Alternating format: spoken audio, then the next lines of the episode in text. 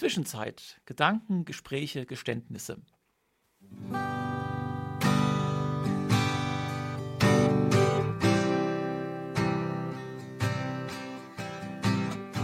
Das Dazwischen ist oftmals keine sehr komfortable Position.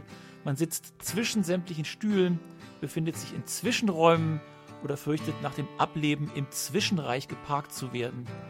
Auch die Zwischenzeit, unsere zweiwöchentliche Radioshow aus dem Studio 2 des FRK, bewegt sich thematisch und inhaltlich in einer Zwischenwelt, offen in alle Richtungen, experimentierfreudig und vielfältig. Es werden unterschiedlichste Themen angesprochen, von Umwelt bis Unterhaltung, von Literatur bis Lebensberatung, von Theater bis Tod. Unsere jugendlich frischen Moderatoren Alina, Christian und Torben informieren und unterhalten euch mit Interviews, Kommentaren, Spielen, Talk und oh, gelegentlich auch etwas Musik. Eingeschaltet habt ihr ja schon. Nun lasst euch überraschen. Zwischenzeit. Die heutige Folge trägt den Titel Crime Time und damit herzlich willkommen. Mein Name ist Torben und ich bin nicht alleine hier. Mein Name ist Alina und ich denke mal, es geht heute um Krimis. Tatsächlich, also ähm, es wird heute eine sehr, sehr spannende Sendung, sage ich jetzt schon mal vorweg. Ähm, sie ist nämlich in im Laufe von wirklich einem halben Jahr etwa entstanden. Ähm, also in vielen verschiedenen Bruchstücken einfach. An vielen auch. Orten, weil ich weiß nicht, Alina, wie es dir geht, aber ich bin äh, immer fasziniert von Krimis gewesen. Also wenn ich in einer äh, Buchhandlung oder sowas war, da gibt es ja auch eigentlich nur Krimis, ne? Also es ist ja auch wirklich, wenn man Zeitungen liest, also wenn zum Beispiel ich lese Spiegel Online, kommt dann dauernd hier eine neue, die Krimis des Jahres oder was weiß ich alles und dann natürlich im Fernsehen. Das Fernsehen hat ja, vor allem das öffentlich-rechtliche, hat ja neben ihr ein paar Shows und Nachrichten nur Krimis zu bieten, wenn es dann irgendwas Richtung Fiktion wird. Also Krimis, vor allem Deutschland, sind einfach total populär. Ja, also bei mir kam das auch erst ein bisschen später. Ich weiß nicht, äh, zum Beispiel Tatort habe ich lange Zeit nicht geguckt. Mhm. Einfach, ich weiß nicht, hat, hat mich nicht so angesprochen, aber irgendwann ähm, fand ich es dann doch ganz interessant und jetzt gucke ich das auch tatsächlich jeden Ach, Sonntag. Jeden Sonntag, immer, wirklich? Wenn's, ja, immer wenn es geht. Das, das, das Gute ist auch, der Tatort läuft ja auf den, auf den anderen öffentlich-rechtlichen Programmen ja eigentlich fast an jedem Abend. Das, das heißt, man kann immer irgendwas gucken. Das, ich finde ja, äh, ich finde das ja total spannend. Also Tatort, äh, wo du es gerade angesprochen hast, darüber reden wir gleich nochmal kurz. Das ist ähm, das erste Thema in unserer Sendung heute. Ähm, es gab ja, wir sitzen ja hier im Freien Radio Kassel, also in Kassel, und ähm, da äh, gab es vor kurzem einen Kassel-Tatort und da habe ich unter anderem mit Schauspielern und äh, Verantwortlichen hinter den Kulissen gesprochen, Interviews geführt. Das Best-of davon bieten wir sozusagen heute und wollen ein bisschen hinter die Kulissen dieses Erfolgs schauen. Und dann haben wir in der zweiten Hälfte haben Frank, der Leiter des Radios, und ich Matthias P. Gibert getroffen. Er schreibt Kassel-Krimis und ich äh, wollte als kleines Kind immer einen Krimi schreiben und habe mir gedacht, komm, da muss ich mit ihm darüber reden, wie es ist, einen Krimi zu schreiben. Und es ist vor allem eben auch spannend, weil äh, ich will jetzt nicht zu viel vorwegnehmen, aber wenn es ist halt auch ein Anschlag auf sein Haus eben aus ausgeübt worden und es gibt Vermutungen, dass das eben mit einem seiner Kriminalromane zusammenhängt. Aber erstmal nochmal kurz von an. Also seit dem 19. Jahrhundert gibt es Krimis. Ich habe mittlerweile echt viele gelesen. Ich habe alle Sherlock Holmes Romane gelesen. Die drei Fragezeichen. Äh, Dostoevsky habe ich vor kurzem gelesen. Schuld und Sühne. Das ist ein anspruchsvollerer Krimi. Ist auch immer so die Frage, ist es ein Krimi oder nicht?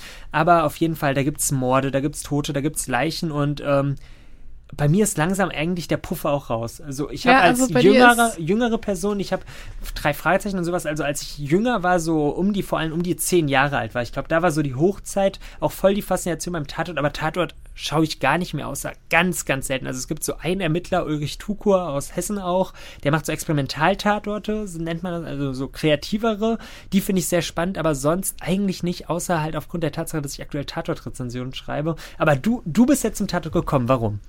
Ich weiß nicht, also ich habe das, also meine Eltern haben das schon immer geguckt, also Sonntag, mhm. Sonntagsabend. Also wirklich dieses Wohnzimmer der Nation. ähm, nee, immer dann, wenn es halt irgendwie ging.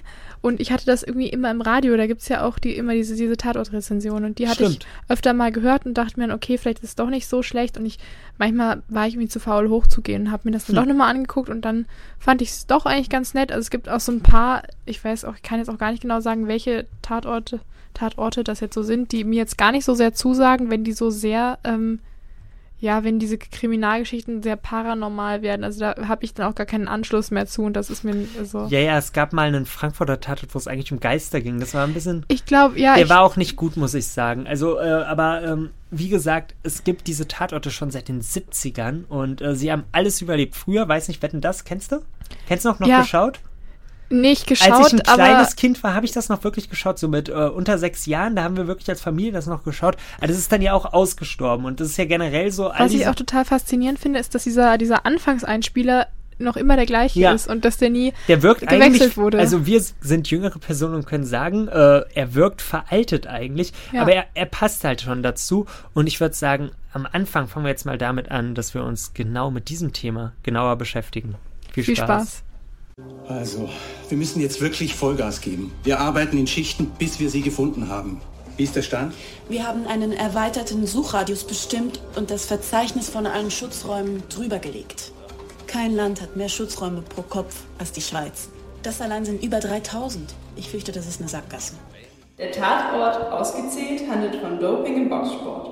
Es ist eine Welt der Männer, in der Macht und Gewalt regieren und letztlich die Hilflosigkeit siegt. Sonntag, 16.06.2019, 20.15 Uhr. Im ersten läuft der Tatort ausgezählt. Die beiden Schweizer Ermittler Reto Flückinger und Liz Richard suchen nach dem Mörder des korrupten Boxmanagers Sven Brügger. Und wie seit fast 50 Jahren beginnt auch diese Folge mit der berühmten Titelmelodie von Klaus Doldinger.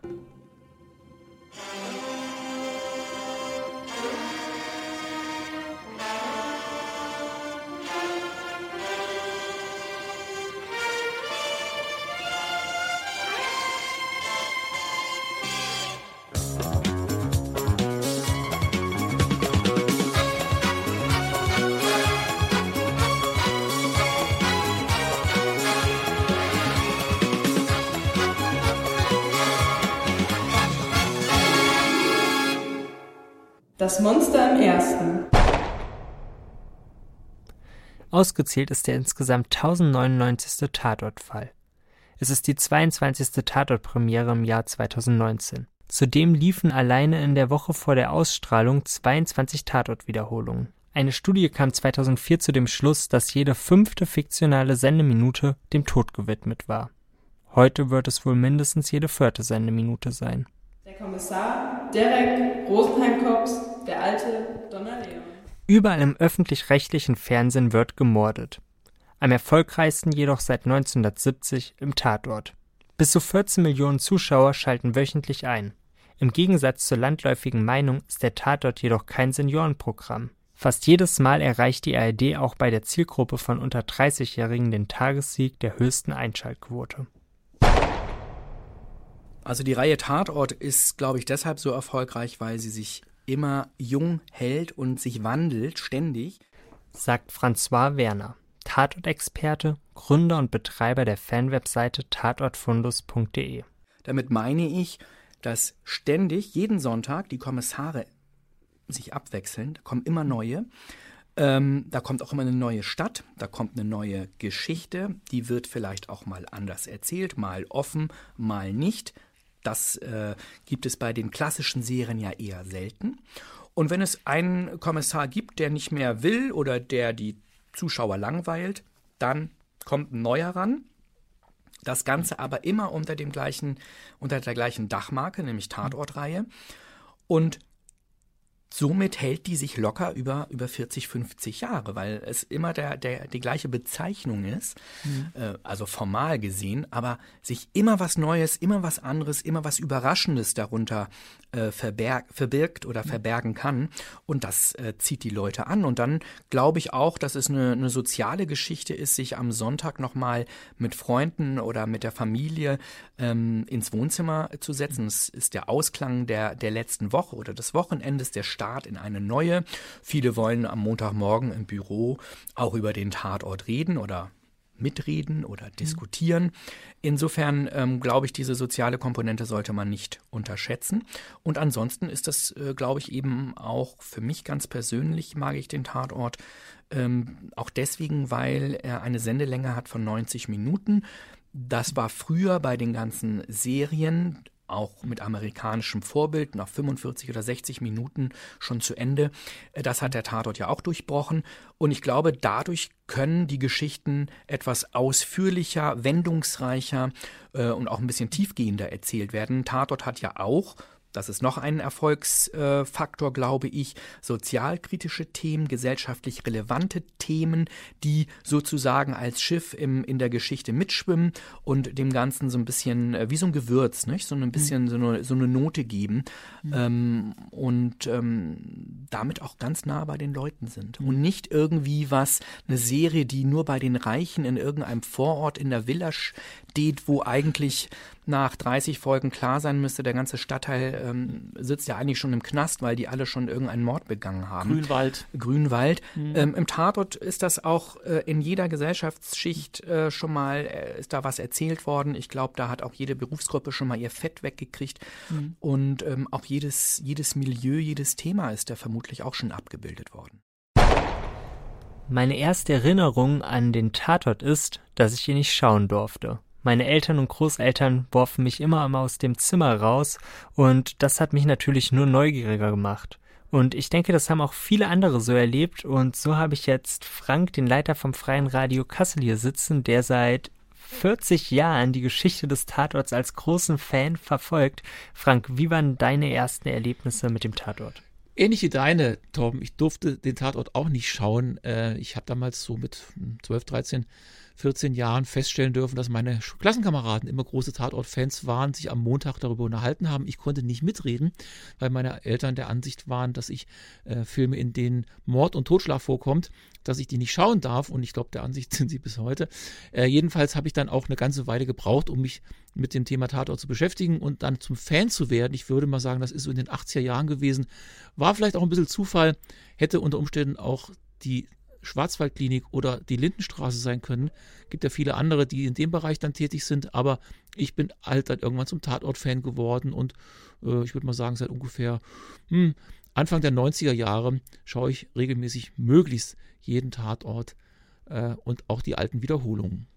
Seit dem ersten Tatort gab es über 100 Ermittler. Wir wollen nun etwas hinter die Erfolgsgeschichte des Tatorts schauen. Zunächst einmal Frank. War der Tatort schon immer so erfolgreich? Der war sogar viel erfolgreicher als heute. In den 70er Jahren waren Einschaltquoten von 25 Millionen gar keine Seltenheit und das bezog sich damals nur auf die alte Bundesrepublik. In der Ostzone haben wahrscheinlich auch noch einige Millionen zugeguckt, die sind aber damals nicht gezählt worden. Äh, in den 80er Jahren kam dann das Privatfernsehen dazu und da sind die Quoten natürlich nach unten gegangen, weil eben viele Leute eben abends dann was anderes geguckt haben. Und deswegen wird auch heute, wenn von, Tat, von Tatortquoten und Rekordquoten gesprochen wird, immer dazu gesagt, seit 1992, weil man bis 1992 einfach äh, andere Voraussetzungen hatte und deswegen das nicht mehr vergleichen kann. Aber letzten Endes, der Erfolg ist eigentlich immer da gewesen. Es gab äh, Höhen und Tiefen, aber es war immer ein Millionenpublikum, das den Tatort regelmäßig geschaut hat. Und es war auch immer ein Millionenpublikum, das sich über den Tatort gefreut oder auch aufgeregt hat.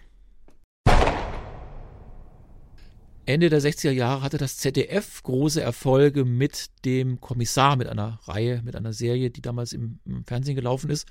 Und die ARD, die sich damals als Konkurrenz zum ZDF-Fernsehen gesehen hat. Es gab damals ja nur zwei Programme, äh, das erste und das zweite und gelegentlich noch die dritten, aber das erste und das zweite waren die Massenprogramme und die haben gegeneinander konkurriert und äh, wollten immer die höchsten Quoten haben. Und da der Kommissar hohe Quoten erzielt hat, hat auch die ARD überlegt, eine Krimireihe zu etablieren. Gunther Witte ist derjenige, der das damals ins Leben gerufen hat und er hatte die Idee, dass die verschiedenen ARD-Anstalten jeweils eine, ähm, ja, ein Kommissar oder ein, ein, ein Kommissarteam haben, äh, die dann ähm, Fälle lösen und das Ganze unter einer einzigen ähm, Decke, quasi unter einem Motto, nämlich unter dem Motto Tatort, dann zu präsentieren. Früher, damals in den 70er Jahren sind ohnehin nur ähm, zwölf Filme ungefähr oder 14 Filme im Jahr gelaufen, also im Monat ungefähr einer. Jeder Sender hat in der Regel ein bis zwei Filme pro Jahr und von daher gesehen waren es also wes wesentlich weniger als heute, aber die Wirkung war eben größer, weil es mehr Leute gesehen haben.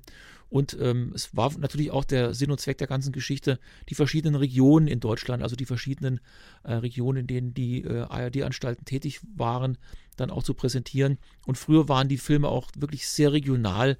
Es wurde in dem entsprechenden Dialekt gesprochen und ähm, es war auch meistens von der Handlung her in die jeweilige Region eingebunden. Ich glaube, stärker als es heute der Fall ist. Am 29.11.1970 ging der erste Tatort Taxi nach Leipzig über den Sender. Aber ist Taxi nach Leipzig tatsächlich der erste Tatort? Schon im Oktober 1960 lief der Krimi Exklusiv, der dann später als Teil der Tatortreihe ein zweites Mal ausgestrahlt wurde. Welcher Tatort wirklich der erste war, ist eine Frage der Definition.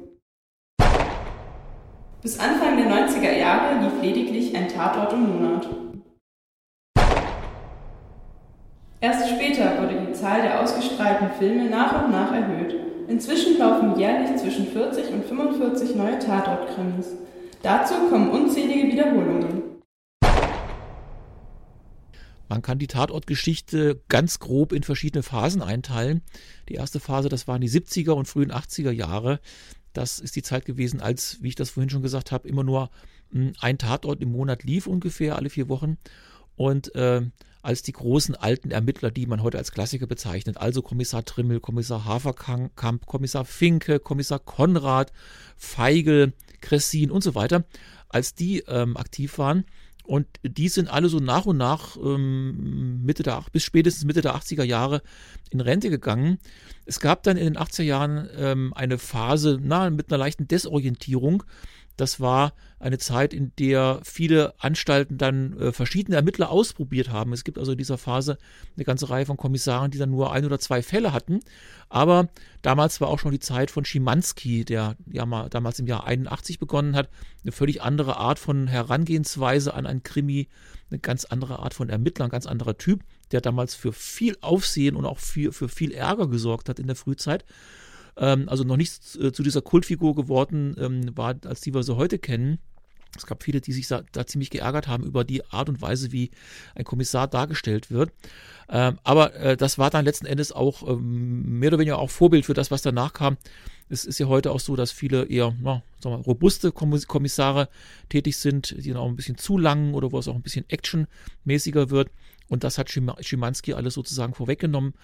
Und äh, ein weiterer Einschnitt war, wie ich das auch schon sagte damals, die Zeit, als dann das Privatfernsehen kam, die Konkurrenz wurde größer. Es gab auch äh, im Privatfernsehen äh, Kommissare und äh, Krimis und äh, der Tatort hat sich natürlich wie immer in seiner Geschichte auch gewandelt und sich dann auch den jeweiligen Zeitentwicklungen und den Geschmäckern auch angepasst und weiterentwickelt. Das kennen wir ja bis heute. Soweit also Frank zur Entwicklung des Tatorts. In fast 50 Jahren gab es immer wieder Phasen der Krisen. Mehr als einmal wurde der Tod des Tatorts prophezeit oder auch herbeigeschrieben. Doch ein Ende ist längst nicht in Sicht. Auch aus kreativer Sicht bietet der Tatort viele Vorteile, wie mir Stefan Brüggenties, Autor mehrerer Tatorte, im Interview verrät. Die Möglichkeit, vor 10 Millionen Zuschauern eine Geschichte zu erzählen, die meistens einen Hintergrund hat, den sich sonst 10 Millionen Menschen niemals angucken würden. Wenn ich jetzt ein Drama über das gleiche Thema machen würde, dann würde ich nicht sozusagen breite Teile der Bevölkerung kriegen. Wenn ich das aber in diesem Rahmen des Krimis erzähle, dann bekomme ich das und das ist toll. Das bestätigt auch Lilly Kobbe, Fernsehspielredakteurin des HR und unter anderem zuständig für die Tatortproduktion des Kommissars Moreau und des Frankfurter Ermittlerduos Brix Jannike. Also im Grunde ist es so, wir machen die Filme, die wir auch gerne angucken möchten. Und das ist, glaube ich, das einfach, das schlichte Geheimnis, äh, dass wir jetzt nicht überprüfen, uns überlegen, also wir müssen den und den besetzen, dann kriegen wir die und die Zuschauer oder wir müssen die und die Geschichte erzählen, dann, dann kriegen wir die Zuschauer oder diesen, sondern wir machen das, was wir wirklich gerne sehen und wo wir hinterstehen und ich glaube, deswegen ist es auch so ähm, besonders. Die HR-Redaktion ist bekannt für ungewöhnliche und originelle Krimis, die sich oft weit von den klassischen Sehgewohnheiten der Tatort-Zuschauer entfernen. In der Tatortgeschichte gab es immer wieder auch Filme, die für einiges Aufsehen gesorgt haben, weil man sie für zu ungewöhnlich, für zu, naja, experimentell gehalten hat. Bis in die jüngste Vergangenheit gab es Debatten und es gab sogar Gerüchte, dass äh, die ARD die Anzahl dieser sogenannten Experimentaltatorte reduzieren will, weil die einfach nicht die Quoten bringen, die man normalerweise erwartet. Aber wie ich das eben schon sagte, es gab in der Geschichte des Tatorts immer schon Filme, von Anfang an eigentlich, die nicht unbedingt dem üblichen äh, Muster gefolgt sind und die durchaus ungewöhnliche Wege gegangen sind. Von daher gesehen ist das Experimentieren auch Tatort-Tradition.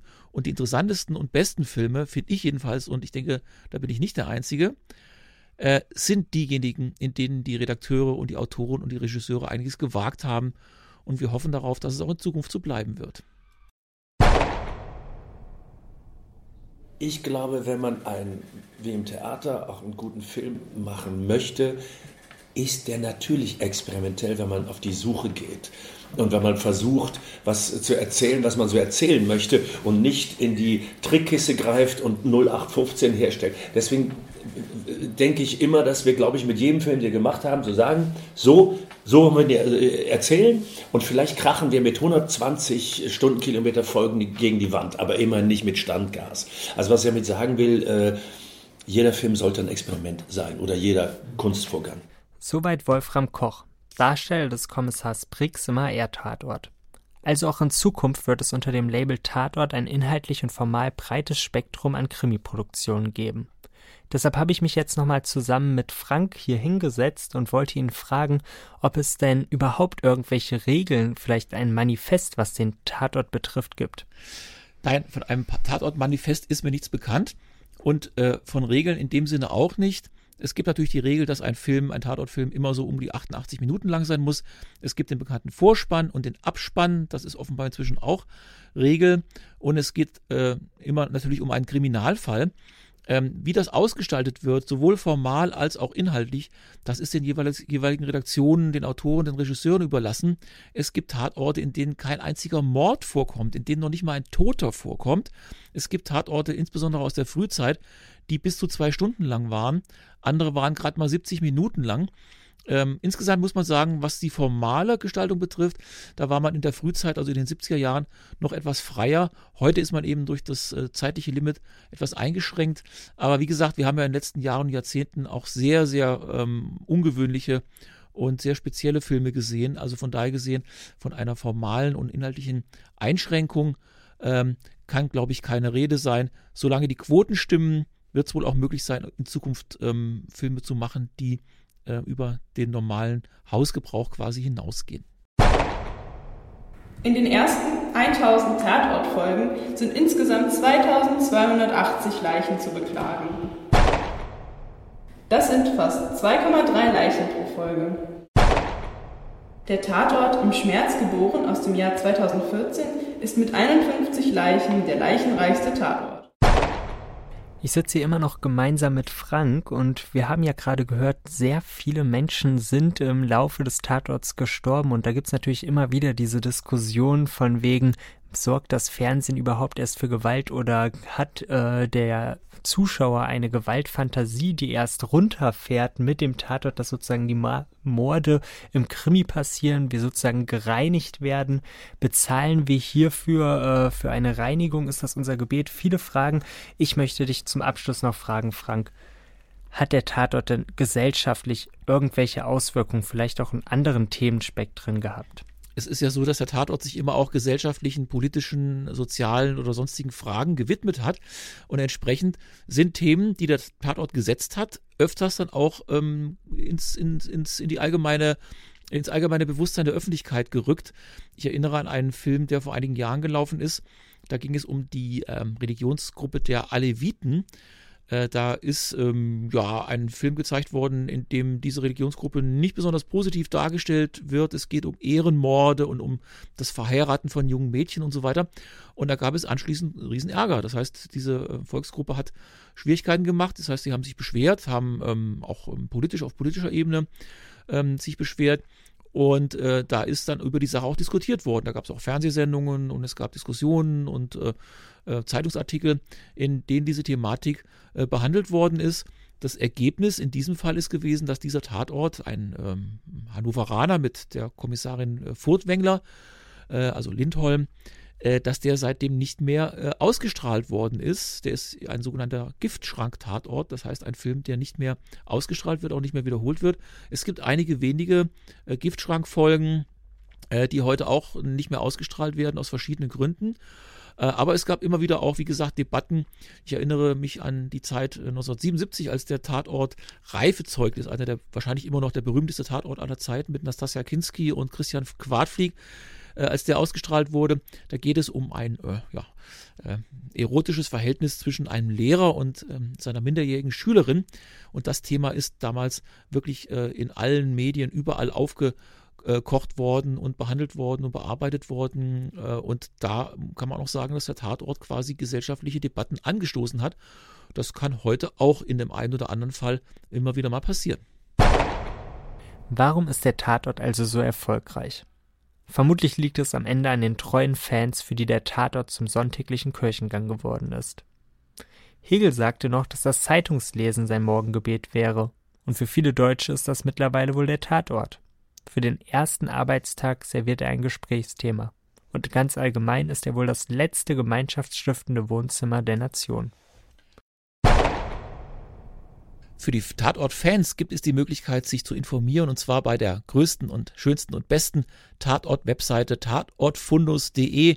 Wir haben es vorhin schon erwähnt, François Werner, der Gründer und Betreiber dieser Webseite, der ähm, macht das schon seit vielen Jahren sehr erfolgreich und man kann sich auf die Angaben, die dort zu lesen sind, auch immer verlassen. Es gibt auch immer schöne Rezensionen von den Tatorten. Einige der Rezensenten, die kennen wir auch persönlich. Und der François äh, wird jetzt kurz erklären, wie er damals auf die Idee kam, diese Webseite zu gründen. Also die Initialzündung, warum ich Krimis mochte, schon als kleiner Junge, weiß ich nicht. Mhm. Das würde ich jetzt als Initialzündung ja irgendwie begreifen wollen. Ich habe einfach schon immer sehr früh gerne Krimis gelesen, auch im Radio damals schon gehört und vor allen Dingen auch im Fernsehen, im Vorabendprogramm wurden in meiner äh, präpubertären Zeit auch schon äh, Krimis wiederholt. Ähm, eben die eben genannten vom ZDF, Derrick und der Alte vor allen Dingen, ähm, die guckte ich unheimlich gerne und ich habe damals auch gelesen von Wolfgang Ecke die Krimis zum selberlösen. Mhm. Das war für mich. Wer knackt die Nuss? Wer knackt die Nuss? Mhm. Und äh, das war auch Ansporn für mich, den Fall zu lösen. Also selber ja. Ermittler zu sein. Vielleicht finden wir, kommen wir der Sache jetzt schon ein bisschen näher. Ja, durchaus, ja. Und ähm, als ich dann 1996 hier in Mittelhessen in Gießen studiert habe, und das Internet in ähm, seinen Kinderschuhen steckte, also zumindest für die breite Masse, ähm, war ich damals Hiwi am Hochschulrechenzentrum und habe einen HTML-Kurs besucht. Und nachdem wir dann die Seite gebaut hatten, mit einfachstem Code, ähm, musste der mit Inhalt gefüllt werden. Und da habe ich ähm, eine Beschreibung des letzten gelaufenen Krimis, also eines Tatorts, den ich gesehen hatte, da reingeschrieben. Mhm. Und dann merkte ich sofort links und rechts, ah ja, Tatort. Und dann wurde ich schon mit Fragen bombardiert und ich musste erzählen und dann merkte ich schon, was da für ein Rieseninteresse beim Tatort, beim Thema Tatort herrschte. Und es gab damals keine Webseite zum Tatort, nicht mal ähm, von der ARD. Mhm. Und dann habe ich diese Webseite ähm, gegründet. Mhm. Äh, die auch vor der ARD online gegangen ist. Und habe die ähm, anfangs zu einem Episodenführer entwickelt und später dann noch mit allerhand anderen Informationen angereichert. Und sie ist auch nie, noch nie fertig geworden. Sie ist auch nicht fertig. Es ist alles eine Riesenbaustelle. Ideen habe ich noch und nöcher. Woran es mir mangelt, alles umzusetzen, ist die Zeit und ja. auch mein Beruf und auch meine anderen Hobbys und mein Leben. Ich äh, mag den Tatort sehr gerne, aber es ist mir ein Bedürfnis, den Leuten mitzuteilen, dass Tatort nicht mein Leben ist. Es ist nur eine Facette und ein Hobby von mir. Platz 1, nie wieder frei sein.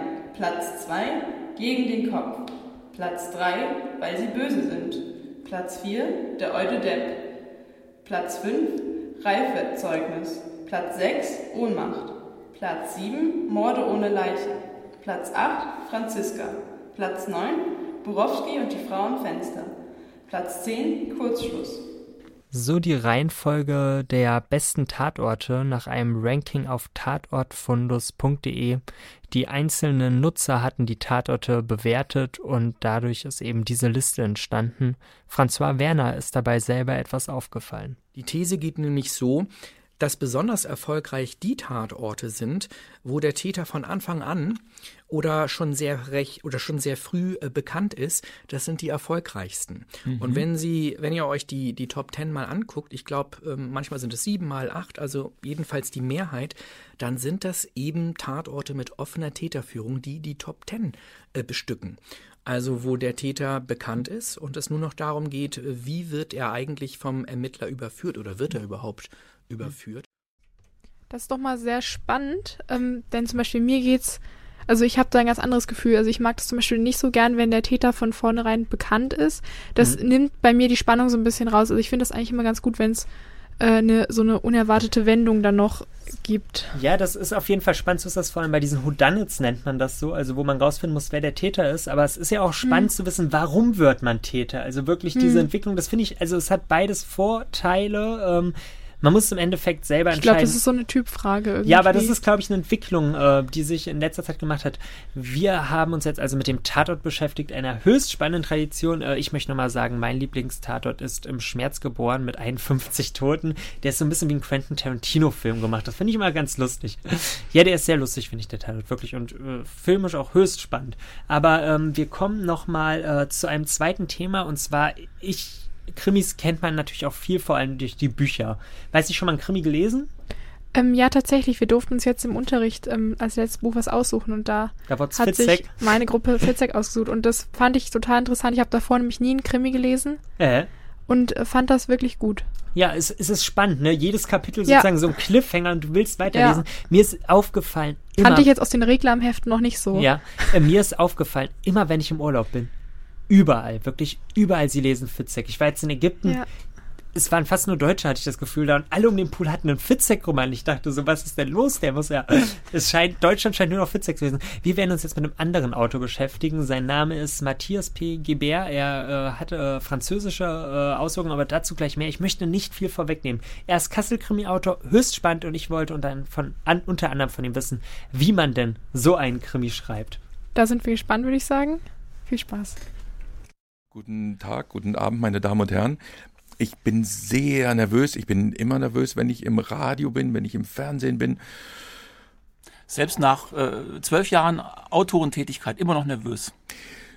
Ähm, ja, also ich, ich finde immer so eine, so eine gewisse Anspannung sollte sein, sonst, sonst glaube ich, ist auch die, ist, ist der Vortrag nicht so gut. Aha. Also auch bei der Lesung beispielsweise ist eine gewisse Anspannung notwendig. Ja, äh, ja, jetzt sage ich mal Anspannung, also so eine lästige Anspannung. Ich, ich, ähm, aber es ist tatsächlich so, ich möchte da nicht hingehen und sagen, es ist mir wurscht. Ähm, ich möchte tatsächlich so mit, mit einem ganz leicht erhöhten Pulsschlag möchte ich bei einer Lesung auftauchen und dann kann ich auch einen besten Job machen. Aha. Äh, da haben wir es schon gehört. Unser heutiger Gast heißt Matthias Gibert. Habe ich das richtig ausgesprochen? Ja, das ist durchaus ja, richtig ausgesprochen. Da freue ich mich, weil ich bin, mit, also ich kann gar kein Französisch und ich, deshalb, ich, ich, hatte, das war die größte Schwelle für mich, wo ich Angst hatte davor. Aber zumindest, zumindest Matthias ist relativ deutsch, ne? Das kriegt man hin. Ja, ja genau. Mein Vater ist Franzose. Deswegen mhm. ist das P, hinter dem, hinter dem P-Punkt steckt der französische mhm. Name und meine Mutter hat sich mit dem ersten Namen durchgesetzt. Ähm, aber mein Französisch ist auch nicht so toll. Aha, also du würdest jetzt nicht auf die Idee kommen, einen französischen Roman zu schreiben. Oder Roman auf Französisch. Ja, das wäre ein analphabetischer Roman. Nein, es ist tatsächlich, ich kann mich auf Italienisch besser verständigen als auf Französisch. Ah ja. Aber ich habe, das wurde bei uns zu Hause nicht gesprochen. Und äh, ich habe mal eine Zeit lang in Paris gelebt aber da habe ich mit meiner damaligen Freundin nur Englisch gesprochen. ja, okay, du, hast ja gerade schon gesagt, du hast einen langen Werdegang hinter dir. Du warst Bauarbeiter, Straßenmusiker, Motorradhändler, äh, machst Seminare in Betriebe über Depressionen. Wie kommt man dazu, dann Kriminalautor zu werden? Also das ist relativ leicht erklärt. Ähm, ich habe mit meiner Frau zusammen in Marburg ein Bildungsinstitut betrieben und äh, für die haben wir in der Hauptsache für die Arbeitsagentur, die hieß damals noch Arbeitsamt, geschafft. Und da hatten wir Menschen, die waren in der Spitze 27 Jahre arbeitslos. Mhm. Und ähm, wir sind auch teilweise nicht gut behandelt worden, weil die wollten nichts dazulernen und auch nicht in Job, die wollten in Ruhe gelassen werden. Und als wir, wir haben dann irgendwann gesagt, das ist nicht gut, das ist nicht gesund, und dann haben wir aufgehört damit. Und dann habe ich überlegt, was mache ich jetzt? Entweder eine langwährende Psychotherapie oder ich schreibe ein Krimi darüber. Und dann habe ich mich für den Krimi entschieden. Und ähm, ja, komischerweise, der ist nie veröffentlicht worden. Den habe ich noch zu Hause im, im, äh, im PC stecken. Mhm. Ähm, aber damit habe ich den Verlag irgendwie auf mich aufmerksam gemacht. Und dann bin ich da hingefahren und habe gesagt, es ist schön, dass euch das gefällt, aber ich möchte das nicht mehr veröffentlicht sehen. Und dann haben die gesagt, das ist erstaunlich, dass sie jetzt hier sind. Aber ich gesagt, nee, ich habe was Neues, da geht es um die Dokumenta und dann sind wir sofort im Geschäft gewesen. Also es, war, es fing an als so eine Art therapeutisches Schreiben. Das war therapeutisches Schreiben, ja. Mhm. So ein Roman, der wird dann posthum veröffentlicht am Ende. genau, das große wieder, Meisterwerk. Kommen dann, wenn wie beim Herrn Salinger jetzt kommen dann die äh, deine Erben dann irgendwann auf die Idee, das rauszubringen. Ne?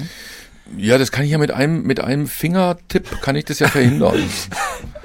Einmal Erase, ja. Und meine, meine, meine Erben wissen auch, dass mit mir nicht zu spaßen ist. Selbst nach meinem Ableben ist mit mir nicht zu spaßen. Nee, mit einem Krimi-Autor sollte man sich da wirklich nicht anlegen, das stimmt schon. Ja, ich sage immer, ich, die, die Guten sollten froh sein, dass ich nicht für die bösen Buben auf der Welt die Arbeitspläne mache. genau. Äh, ja, äh, vor ungefähr, ich weiß nicht, zwölf Jahren circa ist ja der erste Roman erschienen damals. Ähm, und es ist damals schon unter dem ähm, Etikett Kassel-Krimi vermarktet worden. War es ja auch. Ich meine, die Krimis spielen alle in Kassel. Der legendäre Kommissar Lenz, der inzwischen ja in die ewigen Jagdgründe eingegangen ist, zur, ja, wie ich auch weiß, zum, zum Bedauern von, von vielen Lesern. Ähm, der war damals sozusagen der Chef im Ring. Ähm, war das von vornherein klar für dich, dass du sagst, das Lokalkolorit ist wichtig und äh, ist der, das Alleinstellungsmerkmal sozusagen für die Romane? Naja, zunächst mal muss man sagen, jede, jede Erzählung braucht ja einen Handlungsort. Mhm. Und äh, weil ich von Hause aus wirklich ein total fauler Sack bin, habe ich mich da ähm, ausgelassen, wo ich mich auskenne. Da musste ich nichts Neues dazulernen. Ähm, und ich bin, das haben wir eben gar nicht aufgehört, ich bin noch mal Taxi gefahren in Kassel, so ein Dreivierteljahr. Und deswegen ähm, kenne ich mich einfach ganz gut aus. Und ähm, ich mag auch diese Stadt echt gerne. Und dann war das klar, dass das hier spielen muss. Warum soll ich das woanders ähm, anlegen? Ja, was ich aber auch ganz spannend finde, vor allem bei den neueren Romanen wie Tödlicher Befehl, es spielt zwar in Kassel, aber es ist jetzt nicht so wie, es gibt ja viele so Provinz- äh, Krimis, wo es wirklich dieser Ort das Hauptthema ist, sondern es geht, was ich ganz interessant finde, es erinnert mich sehr an Infotainment bei einer deiner Bücher. Also es werden immer wieder unterschiedliche Themen äh, genommen, mit denen du dich dann ja auch wirklich sehr stark beschäftigst und wo man selber auch eben sehr viel beim Lesen sozusagen lernt. Ja, auch das ist meiner Faulheit geschuldet. ähm, ähm, das, das hängt wirklich damit zusammen, dass ich nur Themen ähm, bearbeiten möchte, die mich interessieren. Wenn ich das jetzt sehr oder eher opportunistisch machen würde, ähm, dass ich sage, was könnte denn die Leser interessieren? Dann hätte ich da wahrscheinlich keinen Spaß dran und dann würde ich auch keine Krimis schreiben. Ich, ich finde es interessant, ähm, mich in neue Themen einzuarbeiten und ähm, ja, dann das, was ich da mache, interessiert mich und dann wird's auch für mich attraktiv, darüber zu schreiben. Also eine gewisse Grundfaulheit ist für einen Bestsellerautor gar nicht mal das Schlechteste. In meinem Fall kann ich dazu Ja sagen, deutlich Ja. Also wir müssen alle fauler werden, damit das. Ja, genau, genau. Aber ich glaube, wir fangen in unserem, ich zumindest in meinem Alter nicht mal an, Krimis zu schreiben. Mo Moment, Moment. Faulheit ist, ist vielleicht so ähm, ein Attribut, das man ganz gut gebrauchen kann. Das Problem ist aber, hinter mir steht niemand mit einer Stechuhr, mit einer mhm. Stechkarte. Ich habe so einen Termin, der auch mehr so eine naja, so einen losen Handlungsrahmen beschreibt. Aber irgendwann muss ich abgeben. Ja. Und ähm, wenn man mich vor 30 Jahren gefragt hätte, kannst du dir diese Disziplin zutrauen, dass du zu einem bestimmten Zeitpunkt ähm, eine bestimmte Leistung erbracht hast, da hätte ich müde gegähnt. Ehrlich, da hätte ich gesagt, ey, never. Ich brauche jemanden, der mir auf den Füßen steht. Und mittlerweile, ähm, das klappt ganz gut. Also eine gewisse, eine gewisse Faulheit ist nicht schlecht, aber man braucht auch Disziplin, sonst wird das nicht. Ja gut, äh, man kennt ja immer so dieses Bild vom Auto, der was weiß ich, äh, ziemlich spät aufsteht und dann den ganzen Tag über oder für manche auch die ganze Nacht über schreibt. Wie ist das bei dir? Wie versuchst du da irgendwie einen Rhythmus reinzukriegen, wenn du jetzt noch nicht mal hier vom Verlag gesagt bekommst, so nächste Woche muss das Buch fertig sein? Also ich bin wirklich sehr diszipliniert. diszipliniert. Ich stehe grundsätzlich früh morgens um 16.40 Uhr auf. Mhm.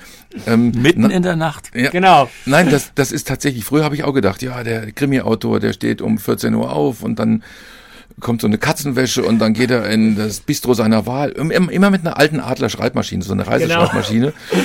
Und äh, dann bestellt er sich einen roten und ähm, nach einer Seite geht er es hat sich herausgestellt, das ist nicht. Ich mache am Tag ähm, etwa fünfeinhalb bis sechs Stunden konzentriertes Arbeiten. Mhm. Und dann höre ich auch auf, weil ähm, alles, was danach kommt, ist Blödsinn. Das mache ich eh wieder in die Tonne. Also bis dahin ähm, läuft es ganz gut.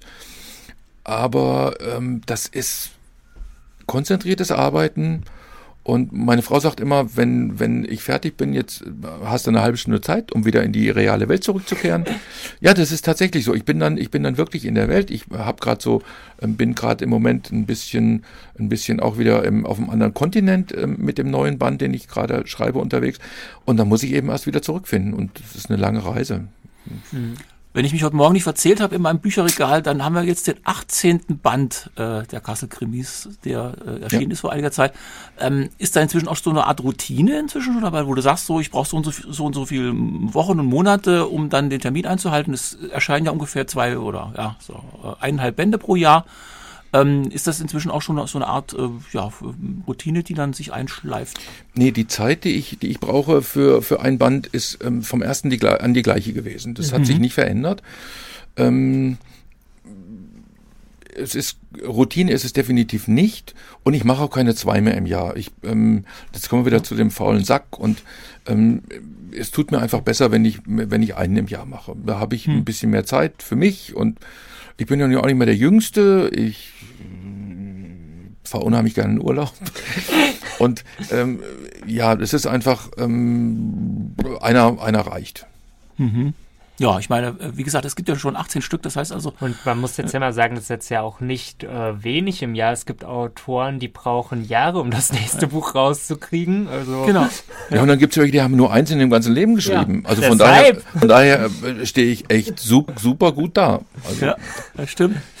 Äh, ja, also ich meine, inzwischen gibt es schon eine äh, große, ich kenne sehr viele Leute, die, die auch äh, immer wieder ähm, die drauf wa warten auf den, den neuen Roman und auch fragen, was hat er für ein Thema und natürlich dann auch dieser, dieses Lokalkolorit, was erkenne ich? Also das ist immer so die spannende Geschichte. Man liest einen Roman mhm, ja. und man kennt dann eben die Straßen. Man weiß, wenn er vom Hauptbahnhof vom Polizeipräsidium in die holländische Straße fährt oder äh, nach Baunatal oder ähm, nach Wettenhausen. Ähm, das, das ist natürlich auch eine Sache, die dann wirklich für Leute von Interesse ist, die eben Kassel kennen. Hast du ungefähr einen, einen, einen, einen Überblick darüber, wer außerhalb von Kassel die Bücher liest und wie die da ankommen? Du hast ja erzählt, du hast auch Lesungen teilweise in weit entfernten Gebieten des Hessenlands. Ähm. Nee, ich lese mittlerweile in der ganzen Republik. Also mhm. ich bin ähm, von vom Bodensee bis Flensburg bin ich ähm, überall unterwegs. Ähm, natürlich merke ich, dass, äh, also der, Leute, ganz ehrlich, der erste, das war, ähm, das war eine Fingerübung, der war finanziell ein Beitrag zur Portokasse.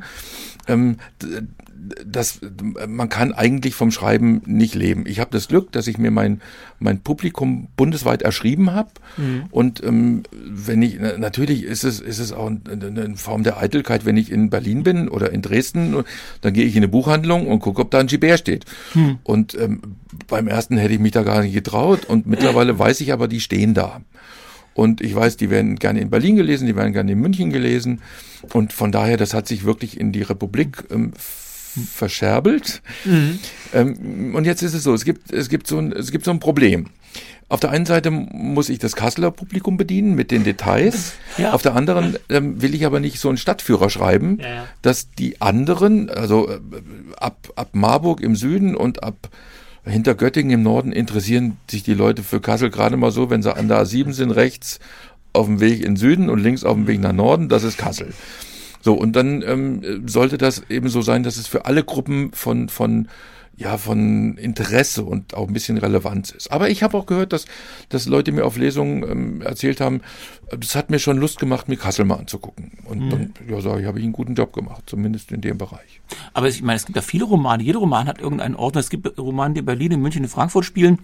Ähm, da sagt auch keiner, na gut, das interessiert ja niemanden, sondern es ist einfach so, dass es der Ort ist, der auch beschrieben wird. Mhm. Ähm, ja, können wir nicht in Kassel allmählich so viel Selbstbewusstsein entwickeln und sagen, komm her, also die Berliner und die Münchner und die Frankfurter, die können auch mal einen Roman lesen, der in Kassel spielt, ohne nun zu wissen, wo die Wilhelmshöhe-Allee ist. Das, das machen die. Ja. Das, das, das machen die. Ähm, naja gut, jetzt bin ich nur Autor, ich muss ja auch Betriebswirtschaftler sein. Ich muss ja auch gucken, dass hm. ich ähm, ähm, ja, und irgendwie scheint es mir zu gelingen, dass das den. Mhm. Und ganz ehrlich, wenn ich einen, einen Roman lese, der in, boah, in Paderborn spielt, dann lese ich, da gibt's vielleicht eine Hauptstraße und ähm, alles, was danach passiert, äh, ist ja mein Kopfkino. Ja. Dann äh, bilde ich mir ein, diese Hauptstraße sieht für mich so aus und das macht der Münchner mit der holländischen Straße ganz genauso. Oh. Also vielleicht sieht er dann wegen der Bezeichnung sieht er Tulpen und Leute in Holzschuhen. Kannst ich weiß Stadt es nicht. also schöner machen. Genau, kannst, ähm, kannst du sich schöner denken. Also viele Kasseler haben mir übel genommen, dass ich, dass ich die, der, der Lenz ist mal über den Königsplatz und hat gesagt, oh Gott, sieht das scheiße aus hier. Das hast du mit mal diesen, die Wahrheit ausgesprochen. Mit diesen, mit diesen Pinkel, Pinkeldingern da. Ja, und so da haben wir dann, Verluste. Haben mir viele Leute gesagt, das ist wunderschön. Und ähm, so, ich, ich mache mich doch nicht zum Richter über den Geschmack. Ähm, ich, mein Kommissar ist da lang gegangen und hat gesagt, das finde ich nicht schön. So. Und mein Kommissar hat im ersten Band geraucht. Hm. Und ich bin militanter Nichtraucher. So, und ähm, das war damals so, dass ich gesagt habe, ich will den möglichst weit weg von mir anlegen. Mhm. Ähm, das soll kein Gibert sein, das ist ein Lenz. Und deswegen mhm. hat er geraucht und hat mich tierisch genervt damit, wenn er immer eine Kippe angesteckt hat. ähm, aber am Ende ist es so, ähm, jeder hat so seine Vorlieben und der eine sagt, ich finde diese Pinkeldinger schön und der andere sagt, ich finde find sie nicht schön. Aber so viel Toleranz sollten wir mitbringen, dass wir sagen, ja, der ist eben so und ich bin anders. Hm. Wie war es denn bei Paul Lenz? Der ist, wie Frank ja schon gesagt hat, mittlerweile nicht mehr Teil der Reihe. Hat er dich irgendwann gelangweilt oder? Überhaupt nicht. Mir, mir war völlig klar, dass der nicht ewig dabei sein wird. Und ähm, nachdem er, nachdem er von uns gegangen ist, habe ich das. Und da muss ich dazu sagen, der hat nie Luft geholt, der, der Typ. Das war immer eine Krimi-Figur. Mhm. Weil mir haben Leute erzählt, sie haben geweint nachts im Bett. Und ähm, ich habe Post gekriegt, da stand drin, ich werde nie, nie, nie, nie, nie wieder einen Krimi von Ihnen lesen. es war, ähm, man, man macht sich da kein Bild. Ich habe mit vielem gerechnet, aber mit sowas nicht. Das erinnert und mich ja fast an Sherlock Holmes, wo da auch die Leute dann voller Trauer ja. nach dem Reichenbach-Fall auf die Straßen gegangen sind. Vielleicht war es nicht ganz so. Ich habe wirklich ganz viel böse, böse Kommentare gekriegt. Jetzt habe ich immer dazu gesagt, das war eigentlich für den sechsten Band geplant. Ähm, Im sechsten Band ähm, war der Paul eigentlich, war sein Abgang. Hm. Und ich habe im fünften tatsächlich, das war ja, das war ja dieser Bestatter-Krimi, Bullenhitze. Mhm. Ähm, da habe ich so fünf, sechs Lesungen an offenen Särgen gemacht. Also da haben die, mhm. haben so Bestatter ähm, und habe ich irgendwann auf so einer Lesung mal gesagt, naja, der, der Paul Lenz wird ja nicht ewig leben, so irgendwie so eine Andeutung. Und da hat eine mhm. Frau zu mir gesagt, wenn Sie nicht in diesem Ding neben Ihnen rausgetragen werden wollen, dann denken Sie nochmal über sowas nach. Und dann habe ich gedacht, na, es hat ja auch Spaß gemacht. Und dann ist der Erfolg da gewesen. Und dann habe ich gedacht, ja, ich, aber es war immer klar, ähm, dass so ein Paukenschlag kommen wird. Mhm. Ich meine, er war, er war ja sozusagen die Hauptfigur. Er war die, der, das Identifikationsmodell, er war der Protagonist der, der, ähm, der Fälle. Ähm, hat mich so ein bisschen erinnert wie früher beim Tatort. Da kam ja dann irgendwann auch der Feigel, ne? der ist dann rausgeschrieben worden und sein Nachfolger, der ja zufällig Lenz hieß, ja. Äh, ne? der, der ist sozusagen dann der Tilo Hein äh, mhm. bei dir äh, der das übernommen hat. Also ja. von daher gesehen ist es eigentlich ein ganz normaler Übergang, auch für, für Krimi-Reihen. Die Welt, die Welt ist so. Ähm, äh, Leute, ganz, ganz ehrlich. Das Einzige, was man sich auf dieser Welt, auf, auf das man sich verlassen kann, ist die Veränderung. Das ist hm. der Wandel. Was der Mensch auf den Tod nicht leiden kann, ist die Veränderung. Also irgendwie, ähm, da stimmt was nicht, aber es ist definitiv so. Wir wollen, dass immer alles gleich bleibt. Wir wollen, dass, dass ähm, äh, wenn es Veränderungen gibt, dann darf sie keinesfalls wehtun. Das muss immer so ganz entspannt ablaufen. Ähm, nein, ich, ähm, vielleicht muss man dazu sagen, ich habe mit dem Typen in jedem Band ungefähr vier Monate verbracht. Hm. Ähm, mhm. ich, ich, ich hatte das Gefühl, wenn ich an, an Schreibtisch gehe, dass ich zu Freunden zu Besuch komme. Oder dass die mich besuchen. Hm. Meine Frau hat das Ding, ähm, bevor das veröffentlicht wurde, dreimal gelesen, hat dreimal geflennt. Also von daher, natürlich hat das auch mit mir was gemacht. Aber ich fand das auch wirklich spannend und erfrischend, mit einem neuen Team zu arbeiten, eine Frau dabei zu haben, ein neues Verhältnis. Ähm, das, das hat bei mir auch die Sinne wieder etwas geschärft. Mhm. Was war denn für dich persönlich thematisch so das Wichtigste? Du hast äh, unterschiedliche Themen gehabt, sei es ähm, jetzt zum Beispiel bei Schmuddelkinder ging, das war ja ein bisschen biografischer, glaube ich auch, mhm. wo es äh, um das Leben im Heim in den 70ern auch geht. Ähm, was für ein Thema war dir besonders wichtig? Ich, ich, ich glaube, ähm, ich habe zwar keine Kinder, aber ich denke, das letzte Kind ist immer das Schönste, oder? Ich weiß es nicht. Mhm. Das, das andere liegt weit zurück und ja ähm, ich glaube, das, das, das ähm, Letzte ist immer das Schönste, das Wichtigste und ähm, ja, jetzt, jetzt ähm, lese ich noch ein paar Mal aus, aus dem tödlichen Befehl und dann kommt die tödliche Dosis im, im Sommer. Und dann konzentriere ich mich darauf. Ich manchmal gehe ich gehe ich zum Schrank und äh, ja, ich habe alle GPS zu Hause, ähm, unsigniert. Ach. naja, ich, ich sage auf meiner Lesung immer, äh, wenn Sie, äh, ich, ich signiere Ihnen die gerne, aber ähm, ich signiere so viele Bücher, wenn Sie irgendwann einen unsignierten bei eBay anbieten, kriegen Sie eine Kohle dafür. Ist, ist wertvoller als ein signierter, ja, ja. Ja, ähm, also ähm, ich, ich, ähm, ich gucke da manchmal rein und und ähm, freue mich, dass das so gewesen ist. Mhm. Ich freue mich, dass ich einen Krimi gemacht habe, in dem, in dem obdachlose Menschen eine Rolle gespielt haben. Ähm, ich freue mich, dass ich einen Bestatterkrimi gemacht habe. Ihr glaubt mhm. nicht, ich habe in dieser Zeit, als der Bestatterkrimi gelaufen ist, habe ich, ich war mal 20 Bestatter kennengelernt. Mhm. Und jeder Einzelne hat mir genau das Gleiche gesagt. Er hat gesagt, weil es war ja recht kritisch, der hat gesagt, Sie haben völlig recht mit dem, was Sie da schreiben. Die Kollegen sind genau so, wie Sie sie beschreiben. Ja, jeder, jeder hat ja auch sein spezielles Thema. Ich kenne auch eine ganze Reihe von Leuten, die die Krimis gelesen haben und die auch immer jeweils ihren Lieblingskrimi Krimi haben, weil er auch so ein bisschen ne, mhm. persönlich mit ihnen zu. Ja. Also meiner ist natürlich würde würd ich wahrscheinlich Natürlich. nicht wundern, derjenige, bei dem der Investor der Salzmannfabrik äh, in, der, in der Fulle versenkt wird. Merkwürdigerweise ist er wieder auferstanden, jedenfalls in der Realität. Ähm, wie ist das? Äh, hast du auch schon gemerkt, dass eben Leute bestimmte Themen dann eben auch besonders äh, von sich angesprochen fühlen, weil sie eben möglicherweise selbst davon betroffen sind oder weil sie vielleicht selbst in der, in der Szene arbeiten oder in dem, ähm, in dem Milieu tätig sind? Ja, das ist auf jeden Fall so. Ähm, aber das, jeder von uns ähm, hat seine Vorlieben. Ich, ich hm. kriege ich krieg eher mit, dass die Leute sagen, ah, das hat mich jetzt nicht so angesprochen, das hat mich mhm. nicht so interessiert und ach mit mit Rechtsanwälten, nee, da habe ich irgendwie nee, das und ähm, das war nicht so toll für mich. Ähm, damit muss ich leben, ähm, da, damit muss jeder Autor leben und jeder Mensch, der veröffentlicht und jeder Mensch, der irgendwas macht, man kann es nicht immer allen recht machen. Mhm. Und ich glaube, wer das versucht, ähm, ist beliebig, wird beliebig und muss auch am Ende scheitern. Mhm. Also du kommst doch nie auf die Idee, du hast ja vorhin schon gesagt, äh, nach dem Motto, ich überlege, was meine Leserschaft interessieren könnte, welche Themen zurzeit auf der Straße liegen und, und äh, für Aufregung sorgen und darüber mhm. mache ich jetzt einen Krimi. Das ist also nicht der Fall. Nee, dann hätte ich den, den an dem ich, an dem ich jetzt arbeite, hätte ich den nicht gemacht, weil ähm, ich nenne ihn intern, mein Arbeitstitel ist Dieselkrimi mhm. und ähm, er hat, er hat ähm, viele Anteile in Baunatal und ähm, da geht es eindeutig um die Volkswagen-Dieselkrise. Und ich weiß, dass viele Menschen ähm, hier in der Gegend, ähm, Volkswagen ist der größte Arbeitgeber, ja und die sind loyal ihrem Unternehmen gegenüber. Wenn ich gesagt, wenn ich mir gedacht hätte, was lässt sich am besten verkaufen, hätte ich wahrscheinlich das Thema ausgeklammert. Mhm. Aber es interessiert mich einfach. Es interessiert mich, was passiert da und ähm, ja, zuerst mal interessiert mich, wen könnte man da tot über den Zaun hängen?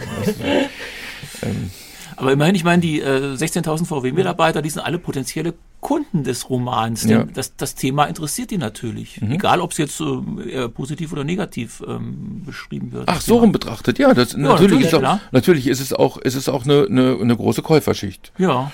Also wenn, wenn jeder VW-Mitarbeiter zwei verschenkt, dann lass mal kurz durchrechnen. Da ist die erste Auflage, Auflage erste Auflage ist weg. Ja, ja super.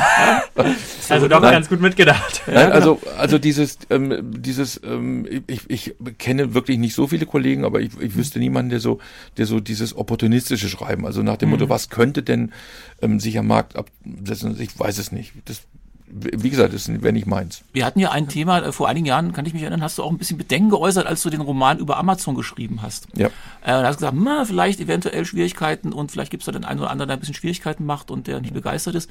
Ähm, wie hat sich das anschließend dann rausgestellt? Gab es da irgendwelche Unannehmlichkeiten oder äh, war das äh, doch dann alles, mm. Ist es bei Amazon gut verkauft worden? Ist bei Amazon gut verkauft worden. Ja, super. Mhm. Ähm, äh, das, äh, ich habe auf, auf Lesungen ähm, habe ich öfter mal gehört, ähm, dass das ja gar nicht so schlimm sei, weil die liefern ja pünktlich. ähm, Leute, wir, wir, müssen, wir müssen immer überlegen, ähm, wer hat welche Interessen. Mhm. Und ähm, wenn ich am Tag zehn Stunden irgendwo arbeite, wenn die Buchhandlung mitten in der Stadt liegt, wo es schlecht Parkplätze gibt, wenn, wenn, wenn. Mhm. Und es ist doch klar, ich bestelle auch Dinge im Internet. Was mir eben echt auf den Senkel geht, ist, wenn der größte Player im Internet eindeutig zu wenig Steuern bezahlt. Mhm. Weil unsere, unser Gemeinwesen, das muss weiter funktionieren. Unsere Kinder und unsere Enkel müssen auch noch funktionieren. Und wenn dann so ein Unternehmen ähm, im niedrigen oder nee, sagen wir mal, im hohen Promillebereich Steuern bezahlt, dann kann das einfach nicht so sein. Und ja. Mhm das wird immer noch gallig, wenn ich dran denke. Bist du nicht der Einzige? Ja, wo wir gerade über die Angst vor Problemen geredet haben, bei tödlichem Befehl wurdest du dann ja deutschlandweit traurigerweise auch äh, nochmal sozusagen bekannter, da es geht in dem ähm, Roman ja um die Türkei, auch wenn du am Anfang sagst, dass sowohl Personen und als auch Handlungen frei erfunden sind, gab es ja leider einen Anschlag auf dich. Wie, also was ist da genau passiert im September letzten Jahres?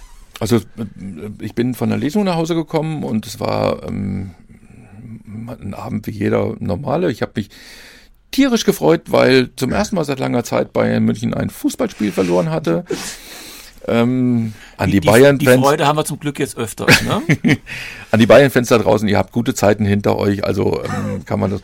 Nein, und dann ähm, um, um irgendwann um äh, zwischen drei und halb vier, ich weiß die Zeit wirklich gar nicht so genau, gab es einen Riesenschlag und dann bin ich aufgestanden und da stand unser Vorgarten und die Treppe und der, der Raum, ähm, der, der Eingang stand in Flammen. Und äh, mhm. es wurde ein Molotow-Cocktail ähm, gezündet.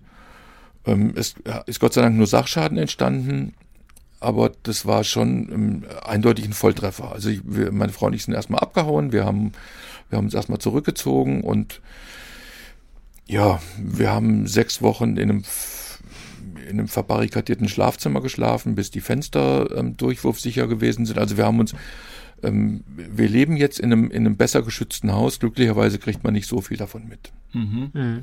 Ähm, ja, ist denn inzwischen irgendwas rausgekommen von Seiten äh, der Ermittlungen? Was, was äh, weiß man inzwischen über äh, die Hintergründe? Also vor 14 Tagen habe ich den, ähm, den Einstellungsvermerk ähm, gekriegt. Das ist, ähm, der Staatsanwalt hat mir geschrieben, es ließe sich nicht zuordnen. Auf den, es sind ja, es lagen da so, ich weiß nicht, 60, 70 A4-Blätter mit dem Konterfei des, des türkischen Staatspräsidenten vor so einer Fahne auf dem Hof. Ähm, die sind auf Fingerabdrücke untersucht worden. Es gab wohl, es ist wirklich viel ermittelt worden, aber es lässt sich einfach, es ließ sich nicht mhm. ähm, ermitteln, wer das gewesen ist. Mhm. Was ähm, überwiegt jetzt bei dir vielleicht, also eher die Angst oder vielleicht auch beinahe die Freude, dass du zumindest zum Nachdenken demnach ja irgendwie Leute gebracht hast, dass du dieses Thema zumindest jetzt einfach mal aus deiner Perspektive in, dieses, in diesem Buch verarbeitet hast? Na, zunächst mal, zunächst mal ist es ähm, bei der Recherche für das Buch ist mir, ist mir klar geworden, dass es, was die moderne Türkei angeht, wirklich nur schwarz oder weiß gibt. Mhm. Du bist entweder für etwas oder du bist gegen etwas. Wenn du dafür bist, und die, die Linie zieht sich durch Familien, durch Freundeskreise, die zieht sich durch Friseursalons. Ähm, mir, hat, mir hat ein türkischer Friseur erzählt, früher saßen wir und haben über Politik geredet, den ganzen Tag. Das machen wir nicht mehr. Ich will das nicht mehr. Das macht Probleme, das machen wir nicht mehr. So, das war, ähm, das war so die, die erste Erkenntnis. Ähm, und dann ist es so, ich bin, ähm, zu meiner Faulheit bin ich noch entsetzlich trotzig. Ich kann unglaublich trotzig sein. Mhm. Und da sage ich, ähm, Jungs, ihr könnt Molotow-Cocktails werfen, ihr könnt machen, aber ihr könnt nicht gewinnen. Weil, ähm, klar, ich habe Angst gehabt, ich habe echt, ich habe die Hosen gestrichen voll gehabt. Ähm, als ich, als ich in der, an dem Morgen weggefahren bin, ähm, war ich 30 Kilometer entfernt und musste anhalten, weil ich gezittert habe. Überhaupt keine Frage. So. Mhm. Ähm, und ich bin auch hinterher gefragt worden, hat sich das gelohnt? Ist es, ist es ähm, sinnvoll gewesen, das zu machen? Und die Antwort kann nur sein, wenn wir das zur Prämisse unseres Handelns machen, dann haben immer die Doofen gewonnen, dann haben wir die Bekloppten gewonnen und dann haben vielleicht am Ende auch die Falschen gewonnen. Und wenn wir alle nur sagen, das kann ich nicht machen, weil ich Angst habe, ey, ich hätte echt nicht damit gerechnet, dass sowas passiert. Und ich hoffe auch wirklich, dass es nicht mehr passiert. Aber ey, wir leben in einer, in einer nicht perfekten Welt. Das müssen wir akzeptieren. Und wenn wir alle nur sagen, wir können eh nichts tun, wir ziehen einen Schwanz ein, dann gewinnen echt nicht die richtigen. Ähm, wird denn dieses Ereignis sich möglicherweise auch in Zukunft auf die Auswahl der Themen auswirken, zumindest im Unterbewusstsein? Nein. ja, ah, ja. Ich, ich, ähm, ich, ich, bin, ich bin am bei, dem, bei der Auswahl des Themas für den 20. Band, das ist ja ein Jubiläumsband. Oh. Leute, 20, mhm. der wird 2020 erscheinen, ist der 20. Ja. Band. Ich werde 20, ähm, also so. besser kann es nicht werden. Das ist ein Geburtstag. Ja. Warte mal, warte mal, ich werde dreimal 20. Ach so, naja, das ist egal. Immer mehr Jubiläen. Ja, ja, eigentlich genau. 20 auch. Ja, ähm, nein, ich, ich habe da so ein Thema, das mir im Kopf rumschwebt und äh, ist auch kein Geheimnis, es geht um Clankriminalität. Aber ich bin noch nicht hundertprozentig mhm. sicher. Ich will, ich will, ähm, ich will nicht bei der Arbeit da sitzen und überlegen, was kann ich schreiben und was kann ich nicht ja. schreiben, was will ich schreiben, was will ich nicht schreiben, was könnte jemandem zu dicht erscheinen. Ähm, ja, ich, ich kann mich ja hinterher immer rausreden und sagen, ach, ich glaube, es war alles gesagt zu diesem Thema und dann habe ich ihm was anderes ausgesucht. Also ich, genau. das weiß ich wirklich noch nicht, aber ähm, ja, es gibt so ein paar Dinge. Ich habe Familie, ich ähm, habe einen Freundeskreis und ähm, ich lebe nicht alleine auf der Welt und will auch rücksichtsvoll sein, klar. Mhm. Also hat es in gewisser Weise Auswirkungen. Mhm. Ja, vielen Dank nochmal für das Interview. Auf jeden Fall höchst spannend. Und äh, ich sag wirklich, diese Krimis kann man auch empfehlen, mal zu lesen. Kommt vielleicht nicht an einen Dostoevsky oder Edgar Allan Poe oder sowas ran, aber ist auch sehr gut. Und generell Krimis, höchst spannendes Thema, kann man sich noch mehr mit beschäftigen. Das ist mein Fazit nach einem halben Jahr Beschäftigung. ich muss auch sagen, ich fand die Sendung sehr gut. Die ist uns, glaube ich, sehr gut gelungen, die Sendung. Ja, viel Die Interviews Arbeit. sind auf jeden Fall spannend. Es hat, die Arbeit hat sich gelohnt, würde ich sagen. Vielen Dank. Äh, man hört sich nächstes Mal. Tschüss.